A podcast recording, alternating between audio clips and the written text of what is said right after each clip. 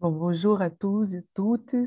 Je suis très heureuse d'être ici avec vous et je suis très heureuse de pouvoir parler du cas brésilien, du patrimoine, malgré le fait que, comme euh, a, a, dit, je commence à travailler sur le sujet du patrimoine. Donc, j'arrive à ce sujet et après avoir beaucoup travaillé sur la religion. Et, je commence justement pour montrer pourquoi j'ai retourné à travailler en France. J'ai repris mes relations avec la France. C'est parce qu'en 2019, euh, il y avait une connexion entre les feux de Notre-Dame, les feux de l'Amazonie et les feux du Musée national d'où je travaille. Et ça m'a permis de, me questionner, me poser la question, comme des chercheurs français faisaient, qu'est-ce qui possibilitait que la média faisait des connexions entre ces différents cas?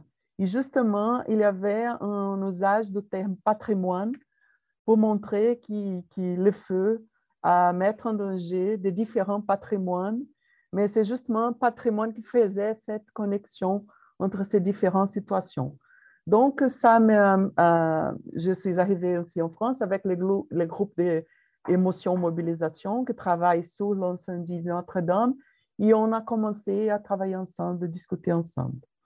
Et, mais pour parler du cas brésilien, je commence en vous donnant quelques références historiques au point de vue de, de, quelques événements historiques pour nous aider à comprendre ce que je vais discuter aujourd'hui.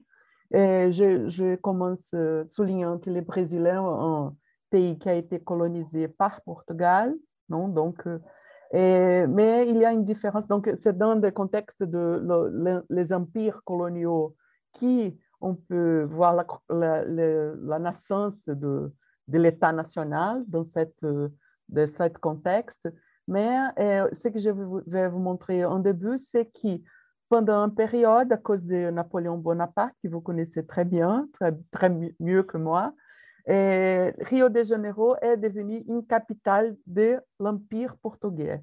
Donc, c'était le centre de l'Empire en Amérique. Et je vais vous montrer comment mon musée, mon musée a une origine dans ce contexte spécifique de devenir un musée royal dans l'Amérique. Bon, après, on a eu l'indépendance de Portugal et on est devenu un empire et pas une république. C'est une chose très drôle dans l'Amérique latine. Et, toujours avec le catholicisme comme religion officielle de l'État. Donc, cette matrice catholique est très importante au point de vue de la culture brésilienne. Et seulement en 1888, le fin de l'esclavage au Brésil. On, dit que c'est le dernier pays du monde qui a fini avec la esclavitude noire, l'esclavage noir des Africains. Et ça, c'est un euh, problème euh, très fort au Brésil, qui aujourd'hui a des problèmes avec la question de la réparation et du racisme, que ce sont des questions très fortes aujourd'hui au Brésil. Et euh, dès 1889, une république. Mais quelle république? C'est une question que je vais vous poser, parce qu'on a eu beaucoup de dictatures et une, période démocratique très courte entre dictatures et euh, une présence très forte de l'Église catholique et maintenant des, églises chrétiennes évangéliques. Donc, c'est un État laïque euh, entre guillemets. Et euh, aux dernières années, avec beaucoup de problèmes, parce que nous avons un gouvernement d'extrême droite, ils sont dans ce contexte critique de, de et, tentative de, changement brutal de l'État et de ce, de ce euh, que nous sommes maintenant au Brésil.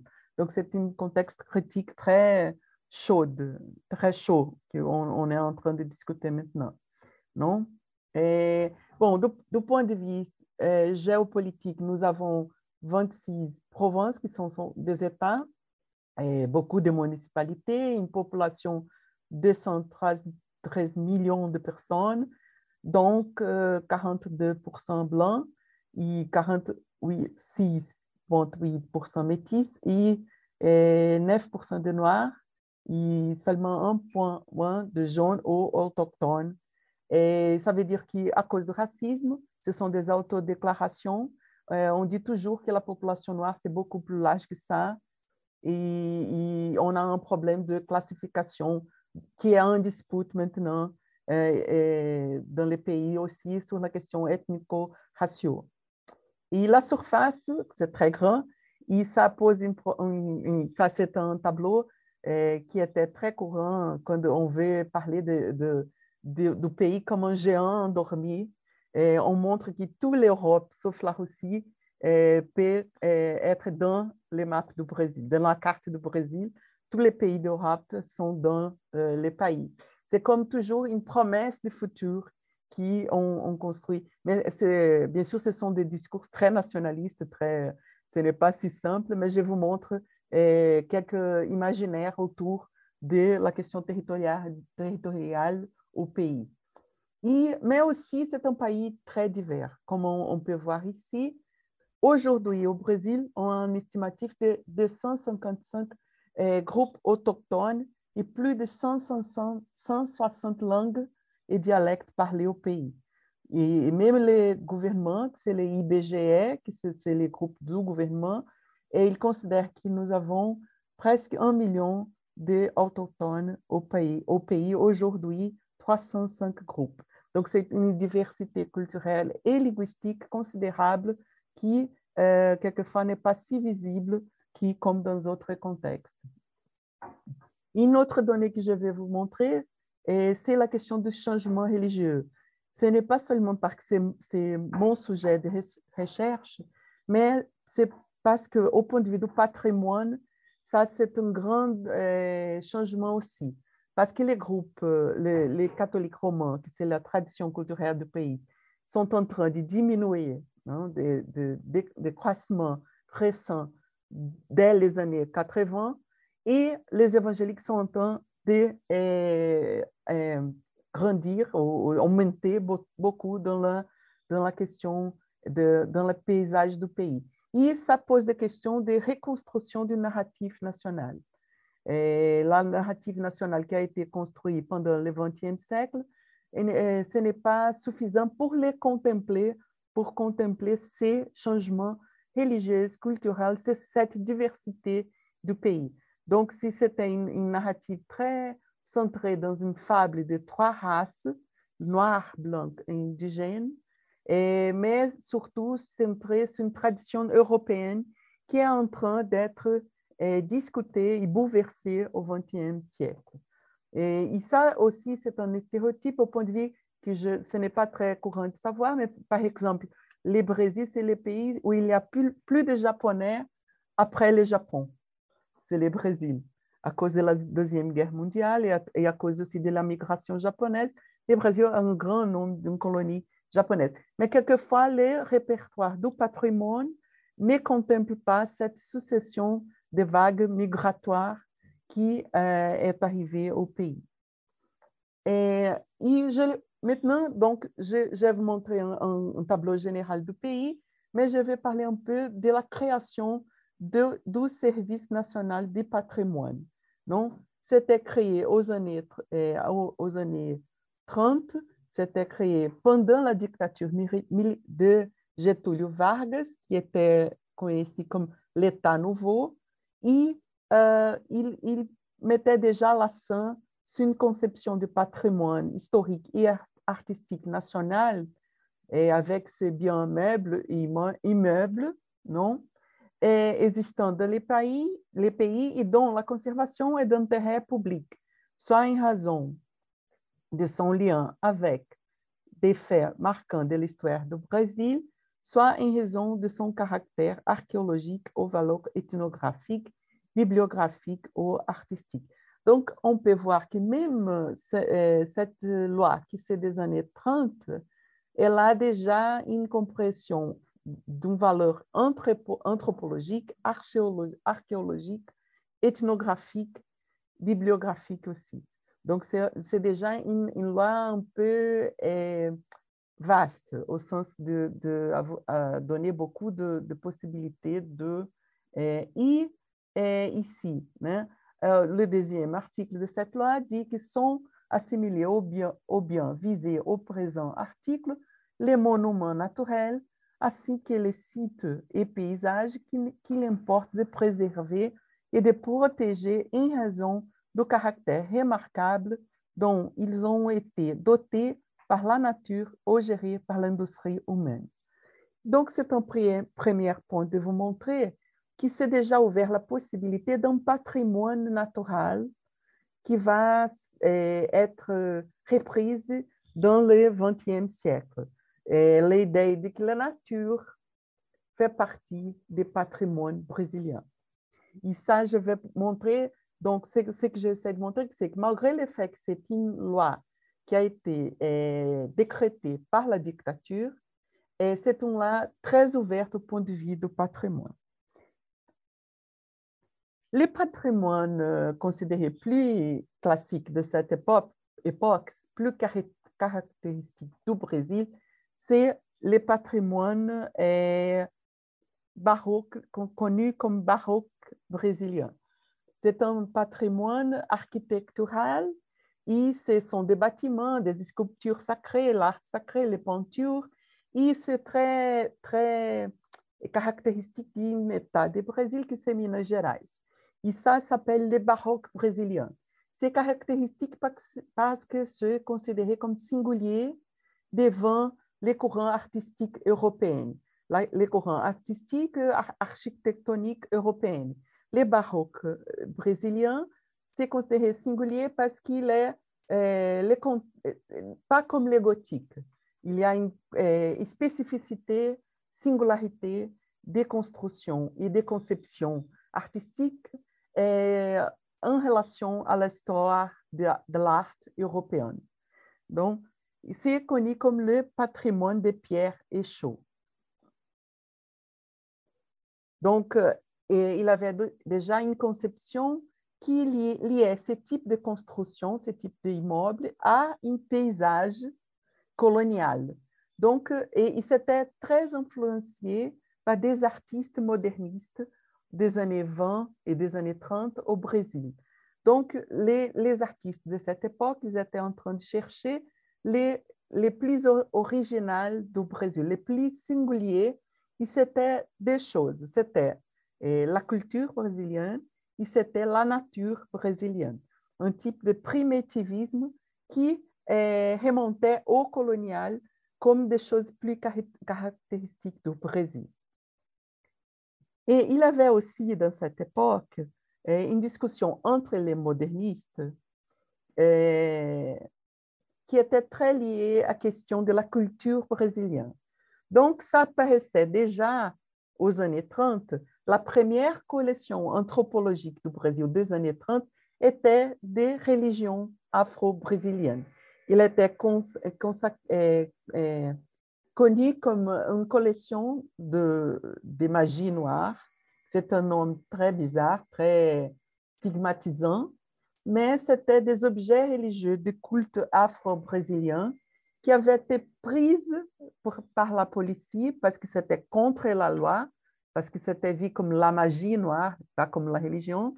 Mais cette collection a été quand même eh, classée comme une collection ethnologique, une collection anthropologique aux années 38, à la même époque que les villes coloniaux sont classées comme des monuments historiques, cette collection a été classée comme un monument eh, anthropologique et, et, tombée comme ça. Et, et c'était passé, eh, c'est une collection qui était avec le, un musée de la police. Et seulement l'année, cette année, cette année, nous avons, eh, euh, nous avons fait l'effort pour, avec une grande campagne, pour enlever ces collections d'un musée de la police comme collection d'imaginés et le mettre dans le musée de la République comme collection des objets sacrés afro-brésiliens. Donc, c'est des enjeux de patrimoine qui sont encore en cours de, de, de se mêler. Mais il y avait aussi un type de, de eh, patrimoine qui n'était pas classé eh, pour les services de patrimoine, mais qui était eh, créé quand même, qui c'était les parcs nationaux. Donc, les parcs nationaux, ils ont une influence très grande du modèle américain. Ils essayent de et préserver notre richesse, géologique et, et minérale et naturelle. Pour la dictature de Vargas, les, aux années 30, c'était un parc aussi qui était créé aux années 30. C'était très important de créer ce type de, de, de figure juridique, qui c'était la richesse eh, naturelle. Ça a permis à la dictature de préserver comme monopole de l'État les pétroléons et les richesses minérales du pays, donc eh, qui s'étaient préservées pendant le XXe siècle, avec ces figures des parcs nationaux. Donc, ce ne sont pas des parcs classés euh, aux années 30 par les services de patrimoine, mais c'était considéré comme un patrimoine quand même. Et voilà ce type de, de, de eh, référence naturelle qui est eh, comme ressource naturelle qui était déjà aux années 30 considérée comme part des richesses du pays. Il y avait aussi euh, des conceptions de patrimoine qui étaient en dispute aux années 30, qui c'était les danses dramatiques ou les folguedos, qui faisaient partie d'un effort du mouvement folklorique, et d'où Mário de Andrade était une figure très exponentielle. Mário de Andrade, qui est un écrivain moderniste, un chercheur moderniste des années 20, des années 30, qui disait que les choses plus caractéristiques du Brésil n'étaient pas vraiment l'architecture, mais c'était les fêtes populaires, les danses, les folguedos. Et je vous montre quelques photos de ces folguedos. Et ces, deux photos ce sont d'une exposition aux années 2016 qui s'appelle Fête à la brésilienne. Il montre les, les usages des corps, la tradition orale, la musicalité et l'esthétique populaire comme des choses eh, vraiment eh, singulières et originelles au, du Brésil. Non? Ces courants qui faisaient appel d'une perspective plutôt culturaliste, plutôt culturelle, et pas si, euh, si Pierre chaud, si architectonique, architectonique, était un courant qui a perdu euh, dans ces premières années la bataille du patrimoine. Mais aujourd'hui, elle est très forte avec ce sens de patrimoine immatériel.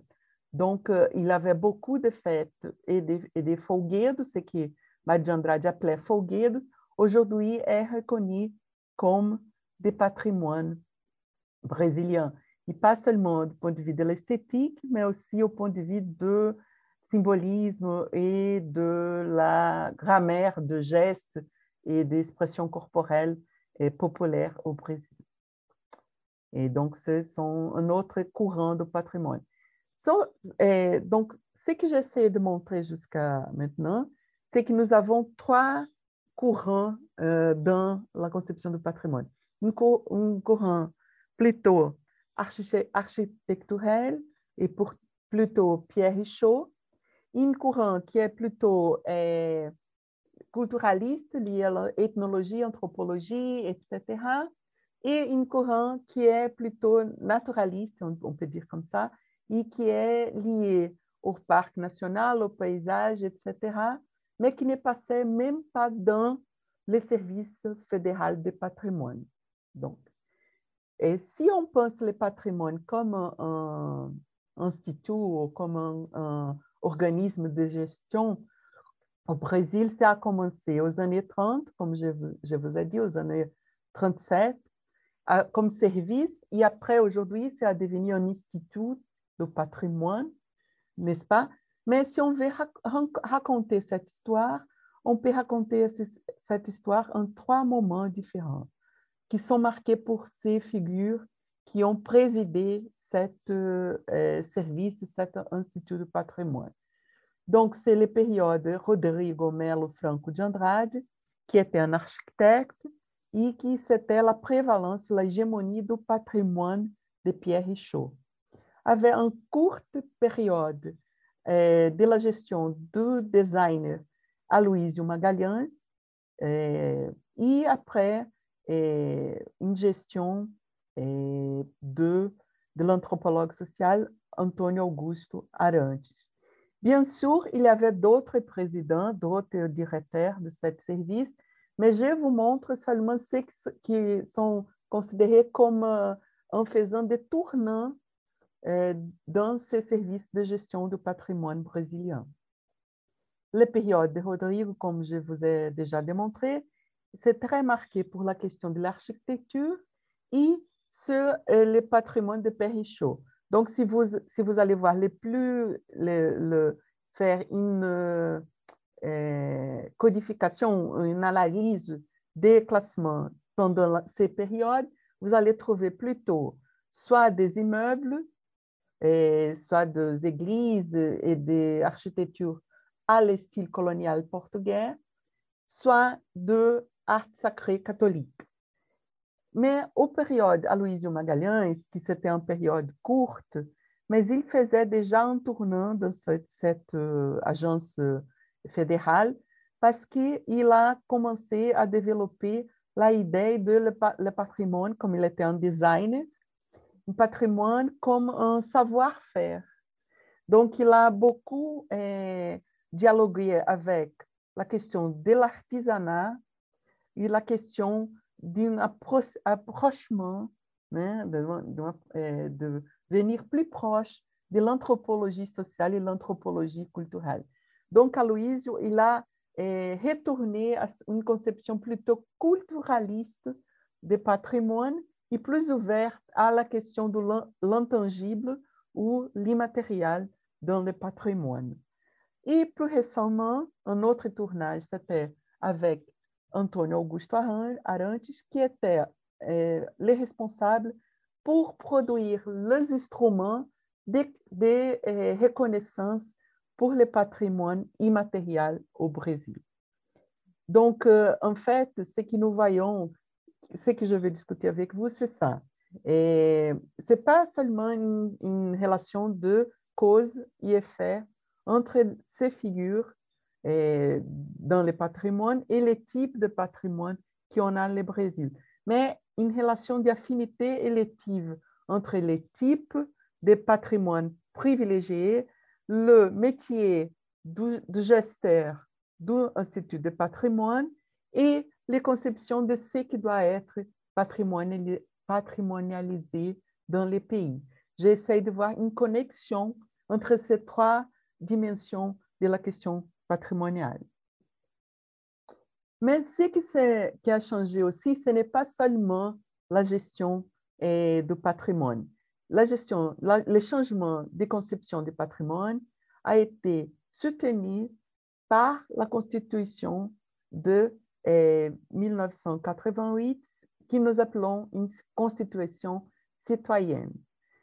Qu'est-ce que je vais vous dire? C'est une, une, constitution qui a été faite après la dictature civile militaire avec beaucoup de participation populaire et une constitution qui euh, a euh, montré que le pays est divers et pluriel dès le début. Donc, c'est un valeur pour nous que notre pays, c'est un pays euh, multiculturel et c'est une obligation de l'État de sauvegarder, de soutenir cette diversité et les gens ont accès à un droit culturel. Donc, le droit, droit culturel, le droit au patrimoine fait partie des droits de citoyenneté au Brésil dans les années 80. Et ça, c'est très important parce que c'est une conception d'une société plurielle, une société qui a une dette euh, avec ses communautés noires et ses communautés autochtones et ça doit être é, mise en cause dans l'éducation nationale, dans le patrimoine national. C'est une obligation de l'État de les préserver et c'est un droit des communautés d'avoir ces euh, différents euh, usages du patrimoine. Donc, aussi l'article 216, euh, et il montre aussi ça. C'est une notion de patrimoine très complexe, très ouverte, très ample, qui montre que ce sont des biens matériels et immatériels, individuellement ou ensemble, en ensemble, portant de référence à l'identité, action mémoire des différents groupes. Donc, ce n'est pas seulement la mémoire nationale, mais c'est aussi la mémoire des différents groupes. Donc, on n'a pas l'idée que l'identité nationale peut eh, recouvrir toutes les identités qui sont dans le pays. Il y a des identités spécifiques et ça ouvre la possibilité que les communautés demandent de faire patrimonialiser ces connaissances, ces pratiques, ces eh, observances, ces fêtes, euh, etc., euh, comme partie du patrimoine national, même si, si, elles ne sont pas connues pour tous les pays. Non? Donc, euh, il y a une ouverture à les formes d'expression, les manières de croire, de faire et de vivre, les créations scientifiques, artistiques et technologiques, les œuvres, objets, documents, bâtiments et autres espaces destinés à manifestations artistiques et culturelles, et complexes urbains et sites de valeur historique, scénique, artistique, archéologique, paléontologique, écologique et scientifique. Donc, dans un sens, tout peut être considéré patrimoine et le patrimoine est devenu un enjeu, euh, euh, un, champ de dispute pour, le pour droit, pour citoyenneté, pour les droits à mémoire et pour les droits au futur au Brésil. C'est ça que j'essaie de vous montrer, c'est que le sujet du patrimoine a chauffé justement à cause de cette ouverture de la Constitution de 1988. Et justement, les groupes les, les savent, ils font des demandes euh, de droits en utilisant une grammaire du patrimoine. Donc, le patrimoine est devenu comme une grammaire et pour ça. Bon, et comme j'arrive à ce sujet du patrimoine, j'ai que faisais des recherches sur les dévotions populaires, sur la religion, sur le catholicisme populaire, etc. Bon, j'ai mené mes enquêtes et, j'ai étudié au début surtout pas les patrimoines, mais dans les patrimoines. Ça veut dire que quand j'ai allé au terrain, j'ai étudié dans les quelques monuments historiques classés, étudié, quelques images sacrées qui étaient classées et j'ai étudié les ex-voto offrandes aux salles des miracles qui eh, étaient classées comme monuments euh, du pays. Donc, quelquefois, j'ai utilisé les processus de patrimonialisation comme source pour mes recherches. Mais je ne faisais recherche, des recherches, je ne faisais pas des recherches spécifiques sur les sujets du patrimoine. Mais pendant les années, j'ai euh, identifié quelques dynamiques au point de vue du catholicisme qui montraient que l'Église catholique, catholique commençait à utiliser le patrimoine comme un, comme un instrument pour garantir son espace dans la société brésilienne.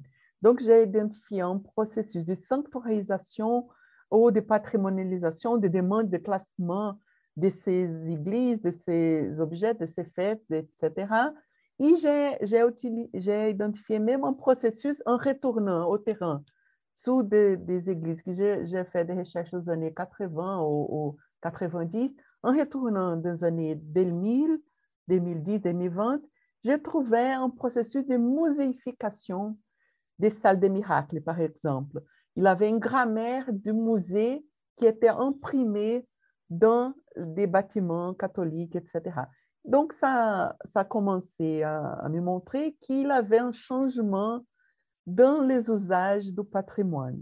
Il y avait une utilisation religieuse du patrimoine, etc. Et en 2016, ça a complète, 2018, euh, pardon, ça a complètement bouleversé pour moi parce que justement, et toutes mes recherches que je faisais ce sont devenues des recherches dans un musée en reconstruction. Parce qu'en 2018, le, 2 septembre, nous avons euh, suivi un, incendie et la plupart de, notre, de nos collections et de notre matériel de travail, nos matériaux de travail, ont, brûlé dans ce incendie. Et donc, je viens d'un musée en reconstruction qui est en train de demander qu'est-ce que c'est patrimoine qu'est-ce que c'est collection, qu'est-ce que c'est artefact, etc. Et je, je, vous donne un peu la chronologie de ces musées pour que vous, vous puissiez comprendre. C'est un musée d'origine coloniale, ça veut dire qu'il a été fondé en 1818 par les rois de Portugal qui étaient au Brésil. Donc, c'était fondé comme un musée royal qui est, est devenu un musée impérial et un musée national, etc. Et, mais, comme vous pouvez voir, il y a eu un, un, une entrée à l'Université du Brésil et c'est un musée qui, je peux vous dire, qui était en train de se décoloniser. C'était un musée de sciences naturelles et anthropologie avec une collection très d'origine très coloniale, non? Qui recevait 150 000 personnes par jour, qui avait ses aires d'exposition et des exemplaires zoologiques, géologiques, etc. Et qui était structuré comme une communauté muséale avec 90, 89 professeurs, 210 membres du staff, etc. Mais qui avait eh, six programmes de post-grade, post-graduation, un master et un doctorat, qui étaient en train de dynamiser ces collections coloniaux. Donc, c'était eh, les programmes de post-graduation qui étudiaient et dynamisaient ces collections.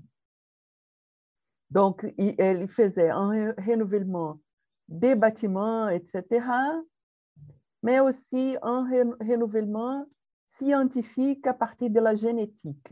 Donc, ces, objets que nous avons comme une collection eh, de début colonial étaient en train de devenir des collections très importantes au niveau mondial au point de vue des eh, discussions de génétique. Et avec la flora, la fauna et la, la, conception de biodiversité, euh, diversité, la biodiversité, parce qu'on croit que 15 à 20% de la biodiversité du monde est au Brésil.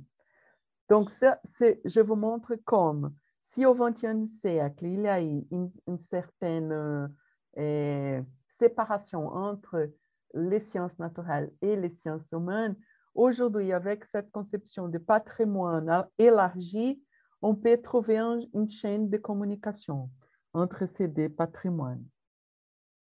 Donc, ces collections étaient en train d'être euh, photographiées avant l'incendie pour être mises en, euh, sur l'Internet. Et il y avait des processus, des nouvelles pratiques curatoriales, des reclassifications, comme par exemple avec les Baniwa, qui sont ici en train de reconnaître ces objets et de dire, eh, parler à propos des techniques, à propos des usages, à propos des relations qui ont permis que ces objets, ces artefacts arrivent au musée. Donc, ils sont en train de reconnaître et reclassifier ces objets comme ils étaient en train de faire ça avant l'incendie, comme je vous montre dans ces photos. Et euh, il y avait des, collections aussi de, de, culture populaire qui étaient en train d'être photographiées, reclassifiées, etc. Et des étudiants, des, des formations de jeunes chercheurs qui étaient en train d'être faits euh, dans ces moments-là. Maintenant que nous sommes en train de, passer pour la reconstruction et réflexivité, et on veut discuter, donc, les, musées nationaux, c'est un premier cas que je voudrais discuter avec vous aujourd'hui. Reconstruire ces, musées n'est pas seulement comment, c'est difficile de, de, viabiliser la reconstruction, mais c'est aussi de discuter, faire la discussion pourquoi refaire un musée d'histoire naturelle et anthropologie au XXe siècle. Et, et du, de vue de l'anthropologie, c'est ça. L'anthropologie a besoin de musées, pour quelle raison? Et quel est le rôle des musées anthropologiques, des collections ethnographiques, ethnologiques aujourd'hui, non seulement pour l'anthropologie, mais aussi pour la société. Quels sont les groupes, les communautés qui ont envie d'avoir des collections? Est-ce qu'un musée de racines coloniales peut devenir autre chose? Et à qui appartient un musée national Donc, euh, nous étions en, discutant, et nous, sommes toujours en discutant euh, les conditions euh, de reconstruction de notre musée, mais nous, nous, voyons que nous avons des groupes autochtones qui veulent participer de la reconstruction du musée. C'est ça un premier point. Le musée national n'est seulement de l'État ou seulement des académiciens, mais il est aussi de la société. Par exemple, c'est Baikari, qui est d'un groupe autochtone, il était étudiant dans des disciplines, dans des séminaires de notre musée. Il parle à propos de ça quand l'incendie est venu, il était très eh, ému parce qu'il était le dernier à voir les collections de son peuple. Cet autre étudiant en master, elle aussi est autochtone du groupe eh, Baniwa, et elle dit ça, qu'elle rêve toujours avec les musées, et elle rêve qu'elle retrouve les, les, les artefacts eh, sur le sous les cenises, et avec son grand-père. Donc, elle a une demande pour la reconstruction des musées. Et nous avons commencé à recevoir aussi des cadeaux des groupes autochtones pour garder pour le nouveau musée national. Donc, c'est ce type de, de, de soutenance affective et, même en, donnant des, des, cadeaux qui nous, nous fait discuter les possibilités de reconstruire ces musées d'anthropologie et sciences naturelles en dialogue avec des communautés, de différentes communautés, différents groupes dans les pays. Donc, ça, c'est une première eh, question à, montrer. Eh, pour vous, eh, la question du patrimoine qui n'est pas plus contrôlé ou même possédé par un musée ou des institutions nationaux, etc. Ce sont des groupes qui ont de différentes demandes avec euh, la narrative muséographique ou avec la formation des collections dans un pays et aussi avec des jeunes générations, faire ces musées pour, pour eux, non? Parce que ces musées que nous, avons travaillé, il était pour quelques générations des Brésiliens, c'était les premiers et même l'unique musée qu'ils allaient visiter pendant toute sa vie. Donc, décider de ne pas faire un musée ou ne pas refaire un musée, que les musées coloniaux ne vont pas au XXe siècle, é, ce, n'est pas une, une, chose simple, c'est une chose à discuter avec la société. Un deuxième point, je ne sais pas, Émilie, si j'ai encore du temps pour, pour poser ces, ces deuxièmes points. Oui, oui. OK. Donc, le premier cas que je voulais euh, discuter avec vous, c'était le cas justement du Musée national et de refaire un musée colonial dans un contexte de réparation démocratisation et dialogue avec la société. Ça, c'est un premier cas. Le deuxième cas vient d'une recherche en train de, d'être faite, c'est une recherche en cours sur les carnavals des écoles, des écoles de samba de Rio de Janeiro. C'est une recherche que j'ai menée depuis les années 2016 et qui est en train de voir les relations entre religion et culture euh, à travers les carnavals des, des, écoles de samba de Rio. Donc, dans ces recherches, j'essaie de voir trois dimensions de ces relations et les relations comme un thème de, de défilé, parce que les défilés des écoles de samba, chaque année, chaque école, elle, elle, elle, elle, choisit un, sujet pour, pour organiser ces défilés. Donc, un premier point d'analyse, c'est la religion comme un sujet de défilé. Le deuxième point, c'est la religion aux ateliers de, de, préparation de carnaval. Ça veut dire la religion comme pratique quotidienne des artistes qui font, des artistes populaires ou des artistes tout court qui font les carnavals. Et le troisième, c'est la religion comme un conflit entre les écoles de samba et la gestion publique de la ville de Rio, parce que quand le maire était un évêque évangélique, il ne voulait pas laisser l'argent de la ville ou la soutenance de la ville pour le carnaval des écoles de samba, parce qu'il disait que ce n'est pas bien de soutenir ce type de manifestation avec l'argent public. Bon, ces trois dimensions, elles sont différentes, mais elles touchent à, la question du patrimoine, parce que, comme nous avons vu, euh, le patrimoine et la culture, ce sont des droits de citoyenneté au Brésil. Donc, on peut, on peut discuter euh, ça. Mais aussi, euh, ce que j'ai découvert, c'est ce point qui, qui n'est pas tout à fait central dans la recherche, mais ce que je voulais discuter avec vous, c'est la question des enjeux entre patrimoine matériel et immatériel dans le carnaval. Donc, le carnaval, c'est un patrimoine dans un sens. Le samba, c'est un patrimoine immatériel du Brésil, mais il, produit des matériaux et aussi il utilise des patrimoines matériels comme eh, sujet ou comme, euh, comme euh, imaginaire pour ces manifestations. Donc, ces photos qui ouvrent eh, notre présentation d'aujourd'hui, c'est justement un char allégorique du Carnaval de Rio de Janeiro qui fait une réinterprétation du baroque brésilien il, fait une réinterprétation d'une sculpture baroque brésilienne pour montrer eh, dans l'avenir, dans les défilés de carnaval. Ça, c'est un autre char allégorique qui fait une autre réinterprétation du baroque brésilien. Il y a aussi deux réinterprétations de, de la dévotion populaire soit comme pratique, soit comme euh, représentation matérielle dans les costumes, dans les figurines des du défilé des écoles de samba. Donc, ils font des réinterprétations de ce répertoire patrimonial dans un autre événement patrimonial.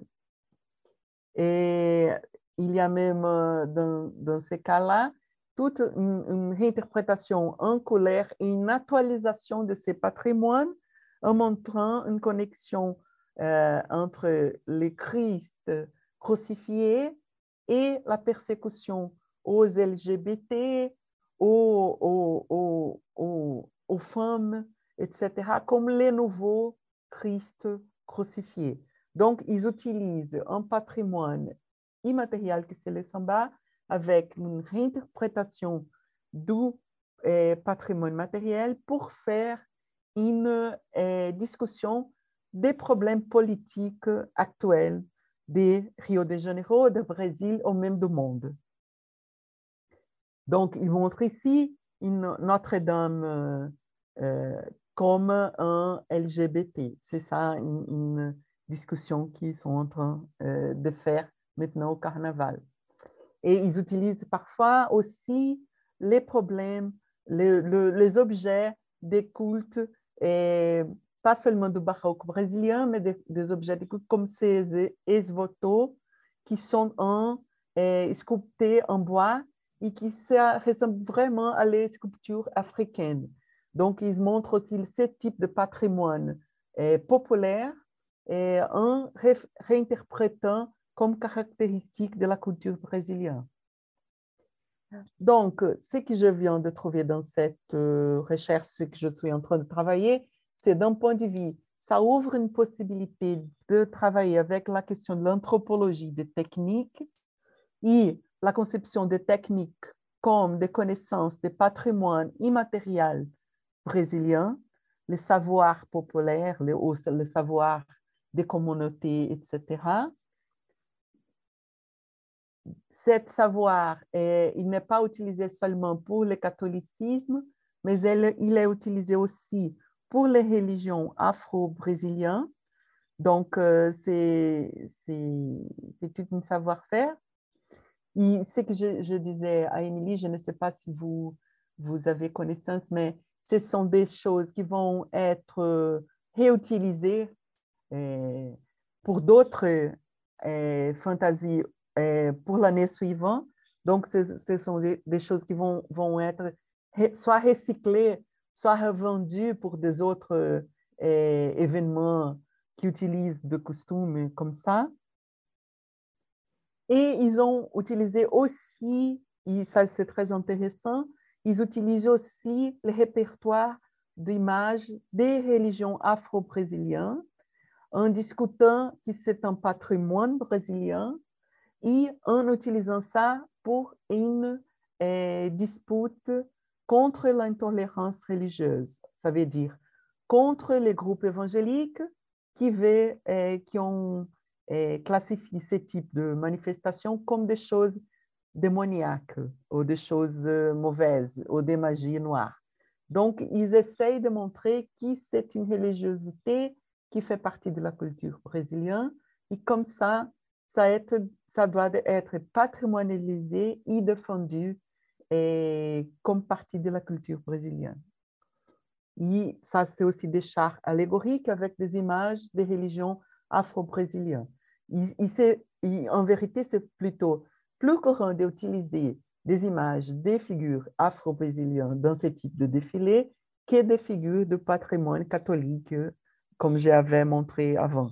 Mais comme mes recherches ont commencé avec des de, de défilés euh, euh, sur les sujets catholiques, j'ai montré euh, premièrement les images sur le catholicisme. Donc, ça veut dire il faut respecter mon hachet. Hachet, c'est l'énergie vitale de, de religion afro-brésilienne, du candomblé surtout, mais d'autres aussi. Donc, c'est un char allégorique au milieu du défilé qui demande pour respect religieux. Donc, c'est une défilé d'une fête populaire, etc., qui entre dans un combat culturel pour un sens de défense du patrimoine de la culture et de la liberté religieuse dans le pays. Et la dernière image, c'est seulement une invitation. J'ai vu qu'il y a une exposition au Centre national de coutume de la scène français qui, qui est en train de commencer maintenant, justement sur le carnaval de Rio.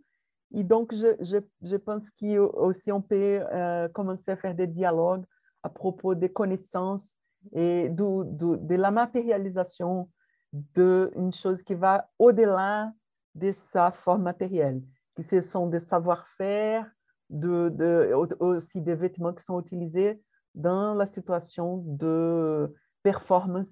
Et, donc, c'est la discussion entre la, la possibilité de muséalisation d'une chose qui va au-delà de, du matériel. Des choses qui sont des expressions vivantes, ce sont des performances. Et c'est ça que je voulais vous présenter à propos du cas brésilien pour, pour que nous puissions faire une discussion ensemble.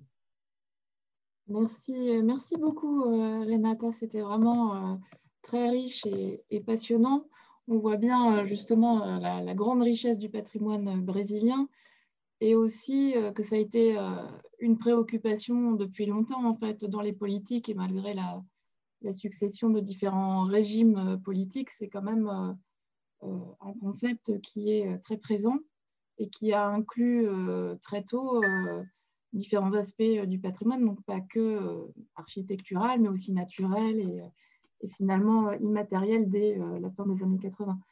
Euh, ce qui est intéressant aussi, c'est de, comprendre le, le, rôle de la société civile dans ce processus de patrimonialisation. Et à ce sujet, j'avais une question, et je, crois qu'il y en a aussi peut-être dans le, dans le, public. j'avais une question, quand vous, tout à l'heure, vous avez parlé du, du musée national et, et de l'implication de, représentants de cultures autochtones. Euh, est-ce que pour eux, euh, c'est pas euh, justement l'incendie et, la destruction partie du, musée. Est-ce que pour eux, ce n'est pas aussi l'occasion peut-être de, proposer un autre récit, mais en se détachant de ce musée et en ayant peut-être l'idée de, créer des musées communautaires ou autochtones en présentant d'une autre manière leur culture? Est-ce que c'est quelque chose Les musées communautaires existent déjà au, Brésil? Et est-ce que du coup, avec cet événement, euh, ça s'est renforcé ou pas? Parce que finalement, ce que vous montriez tout à l'heure, c'est qu'ils étaient attachés à, un musée national qui, euh, porte un récit euh, national. Donc, Bon, c'est que je, on, dit que des années 80 les années 90, c'était beaucoup la discussion du national au Brésil, pour les musées. Et l'invention de la tradition, etc., est beaucoup influencé pour les débats français sur la, la Révolution française, le bicentenaire de la Révolution. Ça a provoqué aussi la discussion des liens de mémoire, etc. C'était très important au Brésil pour faire une discussion de nation. Mais dès les années 4, 2000, dès la, euh, il y avait beaucoup, nous avons beaucoup de musées sociaux et de muséologies sociaux. Ça a vraiment explosé au Brésil. Et c'est ça qui a permis que eh, on avait même une conception dans la Constitution d'une société plurale, etc., avant, et, de patrimoine euh, immatériel avant la UNESCO, parce que la muséologie sociale au Brésil était déjà très avancée dès les années 90 parce que c'était vraiment la fin de la dictature, la construction d'une nouvelle euh, constitution, ça a beaucoup mobilisé la société. Ça, c'est une chose. Donc, on a beaucoup de musées de groupes autochtones au Brésil.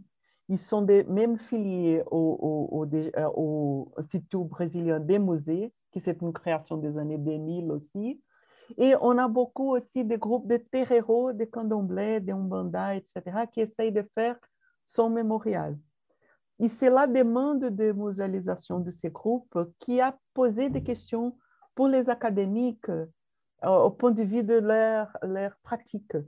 Et les, les usages de, de administratifs n'est pas prête à patrimonialiser la richesse des, des pratiques populaires.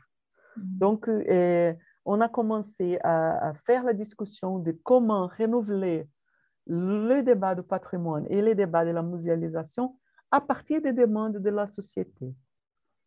C'est très fort. Donc, euh, donc euh, votre question est très euh, pertinente au sens que ce qui sont en discussion maintenant sont comment faire ces petits musées collaborer avec un musée national. Et quelle est l'importance d'un musée national de contempler ces différences? C'est très difficile pour nous au musée national parce que comme ce sont 300 groupes de 160, 160 langues, beaucoup de religions, etc. Comment est-ce qu'on va faire euh, pour être, euh, construire cette narrative? C'est ça que nous sommes en train de discuter maintenant. Et, ce que je vais montrer aussi, c'est que les, premières questions d'un classement, d'un terrain, d'un euh, de candomblé, d'un temple de candomblé, d'une maison de candomblé, c'est le premier euh, euh, moment, euh, moment où le service de patrimoine a compris qu'il n'avait pas d'instrument suffisant pour contempler la nécessité de faire ces classements parce que tous ces instruments étaient soit basés à des églises catholiques qui ont une différente conception d'espace, une, une, différente conception de l'art. Et pour classer un terreau de candomblé, et on, a dû produire des paramètres pour faire ces classements, parce que c'était une chose pas occidentale du tout, c'était une conception de terrain au même temps que c'était meuble, euh, immeuble, il est vivante. Donc, comment on peut faire pour faire ça? Ils, ont euh, trouvé des différentes solutions pour contempler ça, pour l'importance sociale, pour l'importance ce n'est pas les canons de l'art sacré qui va donner les paramètres pour faire ce type de classement. On doit être capable de créer de nouveaux paramètres pour attendre les nécessités de la société. C'est ça le, le défi aujourd'hui.